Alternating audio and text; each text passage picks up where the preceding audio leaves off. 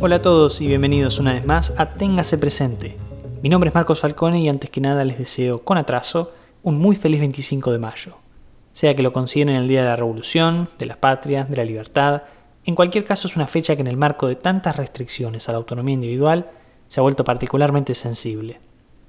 Hoy tenemos como invitado a Luis Rosales, creo que el primer mendocino en este programa, que como recordarán fue candidato a vicepresidente el año pasado junto a José Luis Espert, que estuvo en nuestro primer episodio.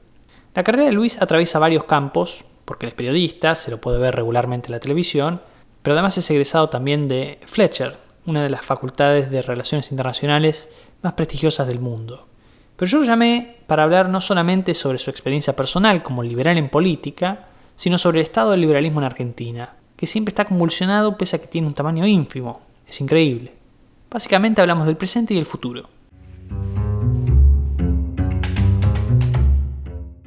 Luis, nosotros que nos consideramos liberales es como que llevamos en la sangre la desconfianza hacia el Estado, ¿no?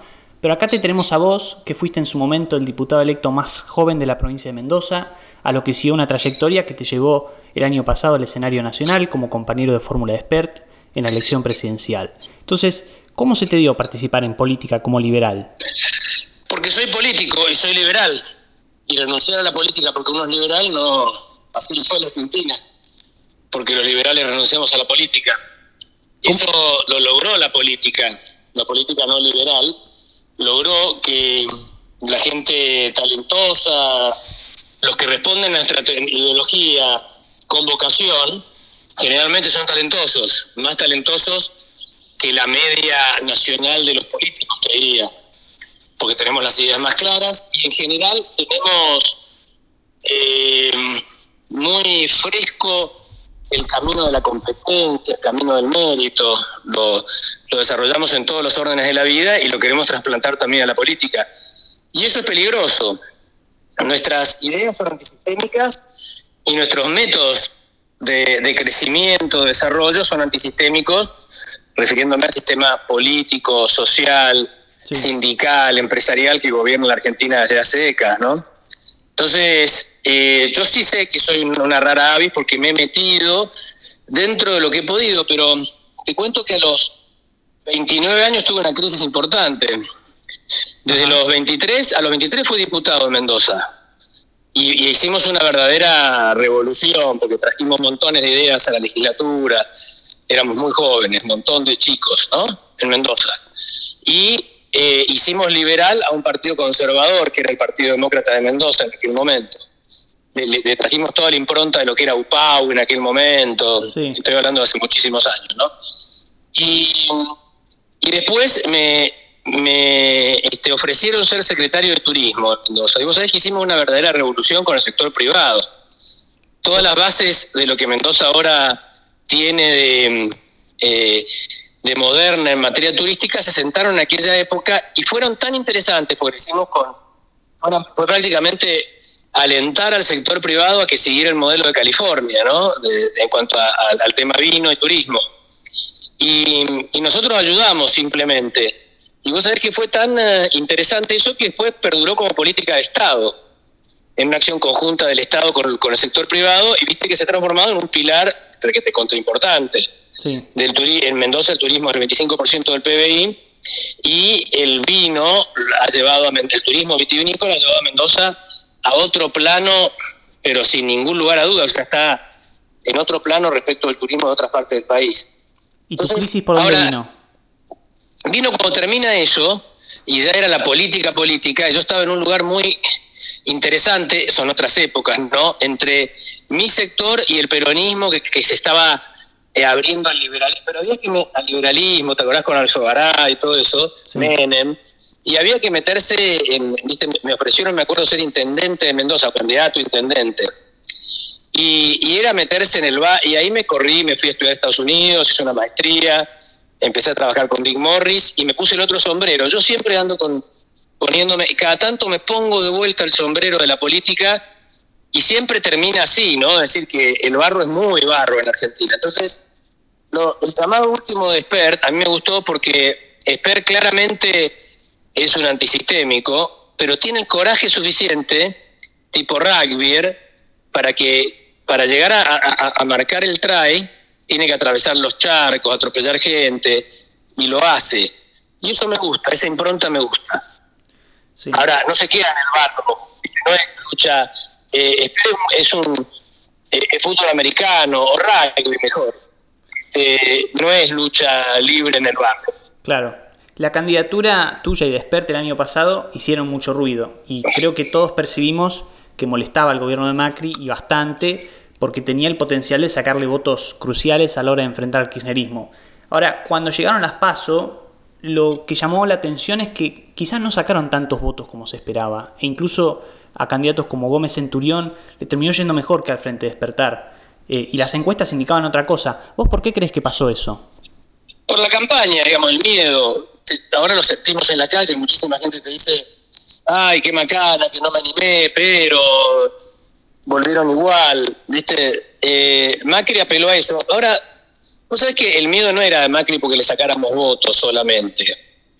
Desenmascarábamos que, que, que era toda una construcción de marketing, que no había casi nada de fondo ahí.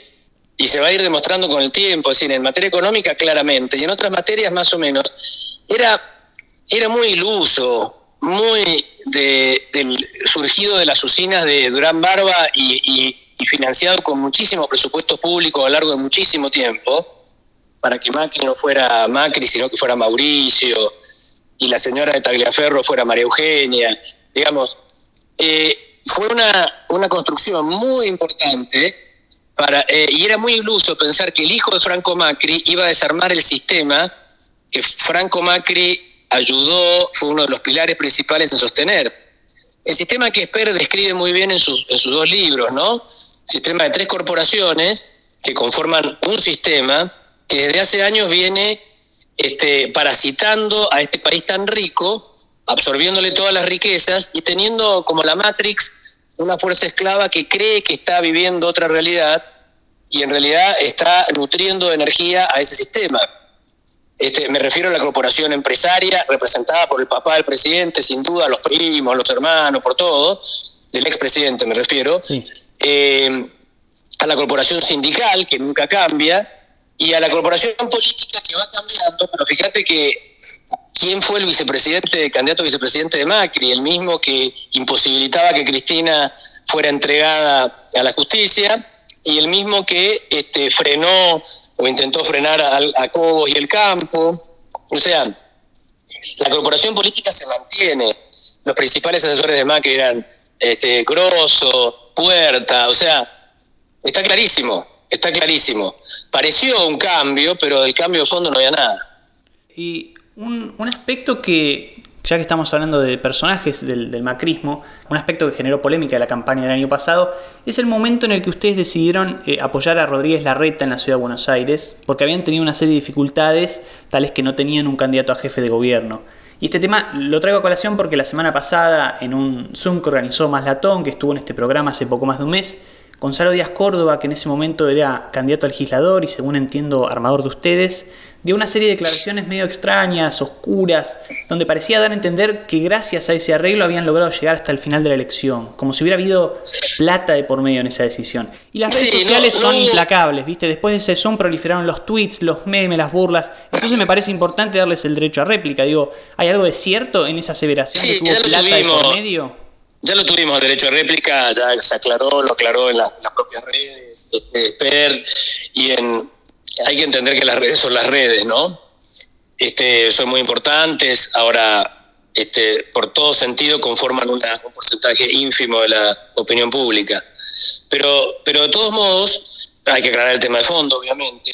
Sí, yo lo eh, menciono por una cuestión personal, ¿no? Porque yo y el público que tenemos en este programa también, en su momento quedé sorprendido por la decisión, porque hasta entonces la crítica al macrismo era muy fuerte por parte de ustedes y Rodríguez Larreta en definitiva es una especie de cerebro del macrismo, ¿no? Su pata Mira, te cuento, te cuento, ¿por qué? ¿Por qué apoyaron a te cuento, te cuento en los dos planos en que se basó esta decisión. Te cuento el, el, plano de lo, de lo, lógico y después el plano de lo estratégico, digo, que también es lógico, pero el plano de, la, de lo político, si querés, y de lo estratégico. Lo político eh, era porque a ver, casualmente por un problema que tuvimos eh, con gente vinculada a Maslatón, con la señora de Maslatón, que aceptó la candidatura y después sorpresivamente se bajó por razones personales, imposibilitando que tuviéramos candidato, porque se bajó justo, se hubiera bajado, no hubiera dicho antes, hubiera sido más fácil, pero se bajó cuando, cuando ya era demasiado tarde y no podíamos reemplazar.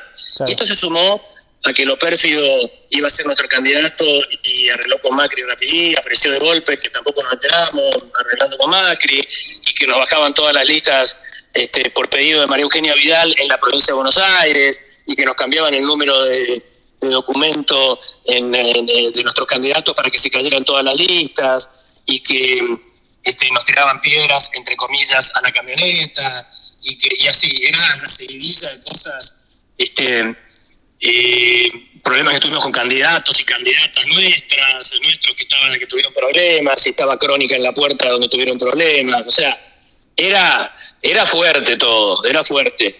Había una, una lucha sin cuartel. En ese contexto nos quedamos sin candidato y llegado el, el, el fragor de la batalla, era tal, nos parecía que desde el punto de vista político era conveniente que no ganara el kirchnerismo en todos lados. Y como nuestra diferencia después de la paso era importante solo en la ciudad de Buenos Aires, lo que la diferencia que nosotros podíamos hacer con otro voto, y no teníamos candidato, nos pareció oportuno mandar una señal al país entero de que al final, final, porque siempre se dudaba, ustedes están con Mac, con, con Kirchner, al final, final, nosotros estábamos del otro lado pero no podíamos decirlo porque estábamos en la carrera. ¿Cómo, cómo iba a decir? Claro. Este, entonces, eh, mandamos esa señal y ese es lo estratégico te quería decir. Era eso, este, eh, calmar a las fieras y, sabíamos que íbamos a tener un costo entre la, gente más pura liberal, pero mandábamos una señal a mucha más gente, señal que no, no alcanzó para tranquilizarlos de que todo era una patraña, lo de, de que nos financiaba el quimerismo. Ahora, es increíble, ¿no? Que los propios liberales estén poniendo la lupa en eso y nadie se pregunta, nadie se pregunta cómo se financiaron los 100 millones de dólares en esta campaña de Macri o del frente de todo. Vos ponele el frente de todo, puede ser que lo hemos perdido, o sea, ya sabemos. Pero del otro lado nadie dice nada, lo mismo que nos critican, son los que nos decían, voten a Macri, voten a Macri, bájense, voten a Macri. O sea, en, ¿entendés? Es, la, la, vara es increíble, es decir, eh, un comentario que lleva a, un supuesto de alguien que participó en nuestra campaña en un chat eh, a la noche y eh, los datos públicos evidentes pasan desapercibidos, es decir, pasa la, la tropilla de bisonte por la, y, a vos te preocupa, no a vos, digo, a uno, no te estoy diciendo a vos, sino en general, a nosotros nos preocupa este, la ardillita que anda por el jardín y hay una tropa de bisonte por la calle. Este, es, raro eso, pero bueno, así son los videojuegos. Bueno, y en relación a este tema de, de, la división de los liberales, ¿no? Hablemos un poco del futuro. Digo, antes de la elección del año pasado y también ahora, se ve a los liberales y a los que se autodenominan como liberales muy divididos, ¿no? Siempre hay unos cuantos partidos liberales dando vuelta y todos se enfrentan dificultades de todo tipo, desde la falta de plata hasta la imposibilidad de conseguir la personería jurídica. Yo lo viví personalmente esto en 2013 con el Partido Liberal Libertario, que resultó imposible de mantener básicamente porque nadie vivía de la política y entonces ni el tiempo ni el dinero que teníamos alcanzaban. Lo lógico sería que en un espacio relativamente pequeño en términos de votos, los liberales se pusieran de acuerdo y tuvieran un partido solo. Pero al final del día terminamos siendo como los trotskistas que tienen más partidos que votantes. ¿Por qué es tan difícil que los liberales confluyan en un solo espacio? Me parece que hay algo en el ADN, ¿no? De propio de la fuerza del sector. Nosotros lo estamos experimentando con los chicos libertarios, que son la nueva expresión, digamos, de lo que vos viviste en 2013 y todo esto. Es como una. Son como, yo te diría, individualidades que cuesta mucho organizarlas y juntarlas, y mucho más cuesta adaptarlas a la ley electoral argentina. Viste que ahora se habla de los liberales más tuiteros, economistas, casi todos ellos, quieren entrar en política. Dice, Spert abrió una puerta y ahora la quieren recorrer. Nosotros convocamos a que se sumaran a los partidos, a uno por uno, a que se sumaran a los partidos existentes pero a partir de, la impronta de Agustín Echevarne quisieron armar su partido. Ahora se van a encontrar con una pared gigante que es el juego electoral. Vos sabés, vos lo viviste. Sí, sí, lo viví. La ley electoral argentina requiere fichas, vetutas, antiguas, todo el blockchain y, Twitter. a la jueza a cargo no le importa nada, es la ley, punto. Eh, lo que hay que tratar es de llegar por la ley y cambiar la ley. Es decir, lo demás es... ¿Sabes lo que nos pasa? Mira, a mí me parece, desde hace años, desde hace años, eh, la política argentina entiende que hay liberalismo y cada tanto convoca porque hace falta escuchar la mitad de la biblioteca mundial, para, llamándolo liberalismo, pero podés llamar idea del sentido común, ponerle el título que vos quieras, que representa la mitad de la biblioteca a nivel mundial, que es la biblioteca que te permite crecer. Vos lees esos libros y aplicás lo que dicen y las sociedades crecen. Como a veces dice, se, se, sostiene que se crece eh, eh, y, no equitativamente, con alguna injusticia, está la otra mitad de la biblioteca que cada tanto la humanidad lee en algunos países, ponen en práctica y distribuyen lo que la primera mitad acumuló, ¿no? Así van pues pendulando españoles entre PP y socialistas, ingleses, entre laboristas y conservadores, alemanes, norteamericanos, etcétera, etcétera, etcétera. Van pendulando. En la Argentina la mitad de la biblioteca no la lee nadie, pero se sabe que está. Entonces nos mandan al arenero. O nos mandan a ver, viste, en las familias grandes, cuando hay un evento, cumpleaños de la abuela o, Navidad, está la mesa principal y la mesa de los chicos. Sí. Bueno, en la mesa principal se come el vitel toné o no sé qué, si querés, este, algo más snob, no sé, y el, y el catena zapata se toma, y en la mesa de los chicos te dan la cajita feliz de McDonald's. Y en la, que, en la mesa de los chicos están los liberales. Entonces, Javier Milei, a quien queremos muchísimo, yo quiero muchísimo, abre su cajita, agarra el muñequito que le toca y está feliz porque es grande, es lindo. Y viene Echevarne, que tiene un muñequito más chiquito siempre, y entonces se pelea con Milei, quiere demostrar que su muñequito es más grande. Y Kachanowski viene, que es peleador, a los tres los quiero, este, y, y nos codea a los dos y dice que su muñequito es mejor porque vuela. Ahora estamos en la mesa de los chicos, todos los liberales, discutiendo de la cachita feliz, y en la otra mesa se están comiendo los manjares, ¿no? Se están tomando las decisiones. Claro. Esper, lo que hizo el año pasado, salvajemente, eh, corajudamente, desprolijo, lo como vos quieras, consiguió una silla y se sentó a la mesa de los grandes. Se paró arriba de la mesa, pateó el Vitel Toné, agarró el Catena Zapata y se lo tiró en la camisa a Macri y a, y a Fernández. Y eso molestó mucho. Ese es el camino. El camino es tener un asiento en la mesa de los grandes. Y los asientos se logran con partidos. Con partidos de verdad, con trabajo, con. Entonces hay que, hay que dedicarse a eso. Ahora, la ilusión de creer que puedes armar un partido liberal y no lo tenés sentado para armar ese partido a López Murphy, Esper y o Milei es ridículo. ¿Entendés? Es, va a ser otra división. Eso es así, pero en el, en, el, en el diccionario básico.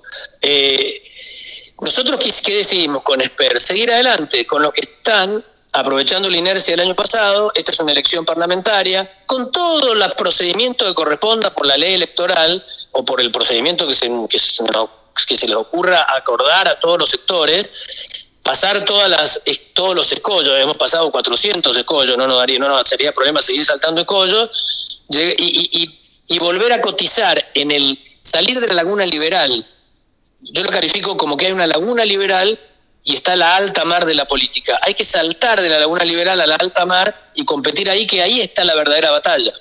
Y respecto de la juventud que estabas mencionando recién por, por Javier Milei, eh, como te podrás imaginar, nuestra audiencia es eminentemente juvenil y la semana pasada tuvimos en este programa dos tuiteros. Una de ellas fue Luz Agüero, que dijo algo muy interesante. Dijo que hemos dejado que la izquierda tenga el monopolio de lo cool, de lo copado, de lo que atrae a la juventud y que el liberalismo debería acercarse más a la juventud, porque en definitiva nosotros también somos copados, solo que queremos disfrutar de las bondades del libre mercado, pero no somos parte de una derecha rancia y conservadora. ¿Vos estás de acuerdo con ese diagnóstico? ¿Cómo hacemos para conectar más fácilmente con la juventud para volcarla hacia el liberalismo? Estamos con eso, te digo que las encuestas marcan, ¿te acordás en la campaña? Que el 18% de los jóvenes, este, los más chiquitos, este, simpatizaban con las ideas de Sper. Después muchos entraban en la grieta también ahí, pero digo, estaban permeables. 18% es un montón, porque los otros no tenían tanto más. Eh, eh, eh, Cambiemos no existía ahí en ese sector. Existía Esper, después hicieron laburo específico con redes sociales, mucha plata pública puesta ahí, con Marquitos y sus laboratorios muy sofisticados y caros, y lograron revertir algo. Pero digo, en el conteo de, de voluntades, 18 puntos andaba merodeando por, nuestras ideas, de los chicos, es un montón. Eh, estamos en ese camino, yo creo que espontáneamente ha surgido. Por eso me parece eh, bastante malo eh, tratar de caranchar, disculpame el término, votos en esa micro interna liberal. Ahora están, ¿sabes qué hay ahora? Una carrera en la lagunita, en la liberal, para ver quién se queda con la voluntad de esos chicos. Si es un partido con un sello u otro, esos chicos se habían organizado espontáneamente como libertarios hasta, hace, hasta el año pasado o este año. Aparecieron otros que les, los quieren capcoptar y cambiarles de nombre. Ahora, sin salir de la laguna, ¿entendés? Sin, sin, salir a buscar nuevos. Y nosotros lo que propiciamos es, déjenlo los libertarios vivir su vida, y, y, y no, guarden otra cosa, si quieren ser candidatos sean, qué sé yo, ya veremos no es tan importante que uno sea candidato. Y salgamos a dar vueltas a universidades, al conurbano. En este momento están cerrando las villas de emergencia porque hay un virus que nos mata. Es decir, es una cosa impresionante. Es, es The Walking Dead en, eh, no sé, el, planeta de los zombies, no sé qué película, en, en, el 2021 en Argentina.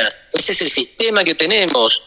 Recién salía el, el ministro de Seguridad diciendo de la provincia de Buenos Aires que se van a extender estos que están haciendo, empezando recién, dos meses después, a hacer testeos masivos en otro barrio de emergencia y es probable que sean todas villas azules. Es una tragedia. la implosión, la explosión que va a haber en este sistema va a ser enorme. Y ahí, cuando se incendie el, cine, el teatro, este, va a encontrar en el escenario, que es lo que primero se quema, a los protagonistas. Es decir, va a ser poco probable que haya un acomodador eh, Kisilov con una linterna diciendo por acá se sale, por acá se sale, porque va a estar en el escenario protagonizando. Lo que hay que lograr es que esté Sper con todos los que quieran, con la linterna diciendo la salida es esta, la salida es esta, y la gente que se salve del incendio pueda salir por esa salida para salvarse.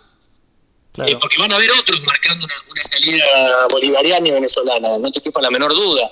Eh, ahí tengo la duda porque en esa se queman en el escenario estos que podrían señalar la salida.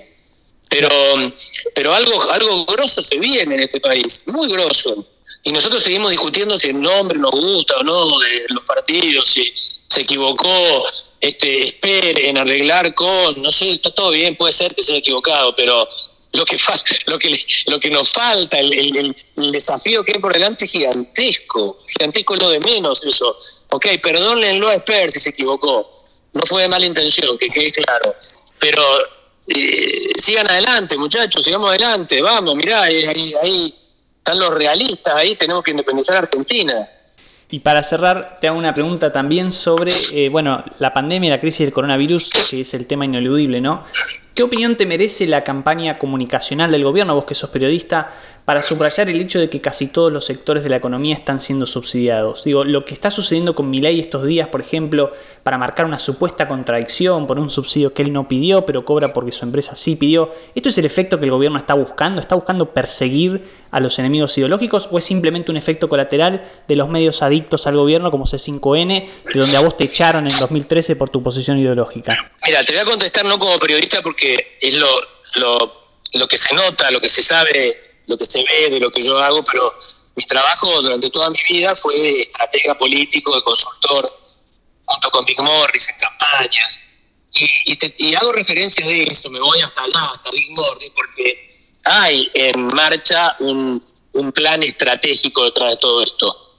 Claramente, no es este, casual. Yo te diría que es, a ver, eh, no es que inventaron el virus en China, cuando Cristina iba a curar a su hija en Cuba, le dieron la instrucción, el manual de cómo administrar el virus chino y anda preparate.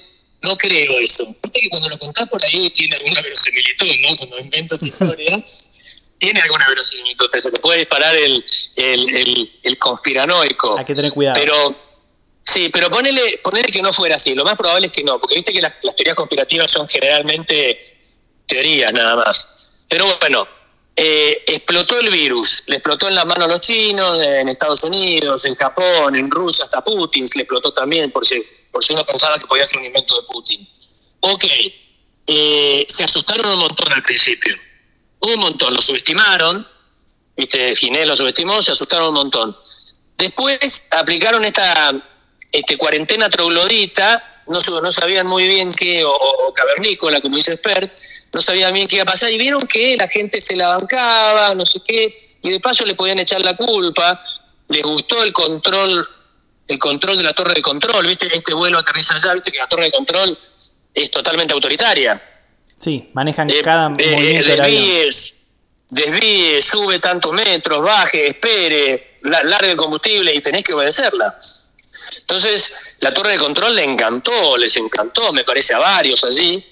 Eh, y, cuando se les empezó a pasar el miedo de que se transformara esto en Madrid o en, Nueva York o en Milano, eh, ahí empezaron a probar, ¿viste? Los presos, este, ciertas cosas. Entonces van probando, porque son oportunistas, porque no son tan capos.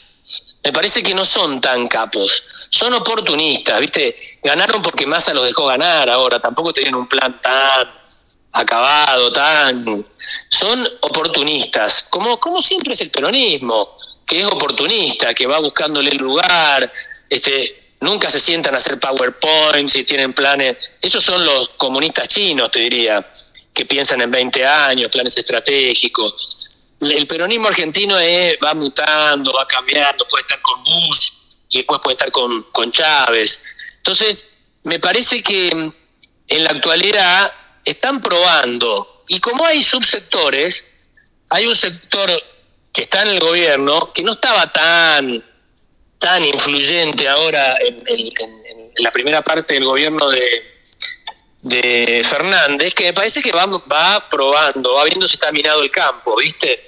Y, y es probable que quieran. Ahora, Tal cual, y vuelvo a Dick Morris. ¿Sabes lo que te dice Dick Morris? Hay que tener mucho cuidado cuando vos en política prendés fuego. Porque lo que podés saber hacer, lo que se sabe hacer, lo que se puede hacer, lo que es fácil hacer, es incendiar algo, prender el fuego. Ahora es muy difícil canalizarlo al fuego, se te puede quemar el rancho, como dicen en el campo, y mucho menos, y mucho más, mucho más, mucho más difícil apagarlo digamos, no lo puedes canalizar y mucho, mucho más apagarlo. Entonces, tal vez inicien el fuego de, la revolución, ahora se les puede llamar el rancho muy fácilmente también. Bueno, Luis, te agradezco muchísimo que hayas estado acá. Al contrario, un gran gusto y, cuando quiera lo repetimos. me, tengo información y por referencia sé que el laburo que vos haces es muy potente y, y realmente de utilidad, porque nos hace falta esto, que mucha gente nos ayuda a difundir, a, clavar la bandera. Y yo creo que por este camino uno refuerza a los fieles, pero también empieza a conquistar conversos, que eso es el gran desafío. Y termino que termino con una con una cosa que una idea que estamos barajando con, con José Luis Esper. Eh, le vamos a dar, te digo, poca le vamos a prestar poca atención a la laguna liberal. La vamos a atender, obviamente, porque somos liberales, tenemos el discurso liberal, pero vamos a salir con uñas y dientes a pelear a la alta mar de la política. Cueste lo que cueste, nos cueste. Si sale bien, haremos una gran contribución. Y si no, nos habremos equivocado y deberíamos seguir, eh, haber seguido siendo algunos anfibios de la laguna. Nosotros queremos ser peces de agua salada y agua fresca, aguas profundas para ir a, pelear la verdadera pelea ahí. Queda clarísimo. Muchas gracias, Luis. Al contrario, un gran, un gran abrazo. Hasta luego.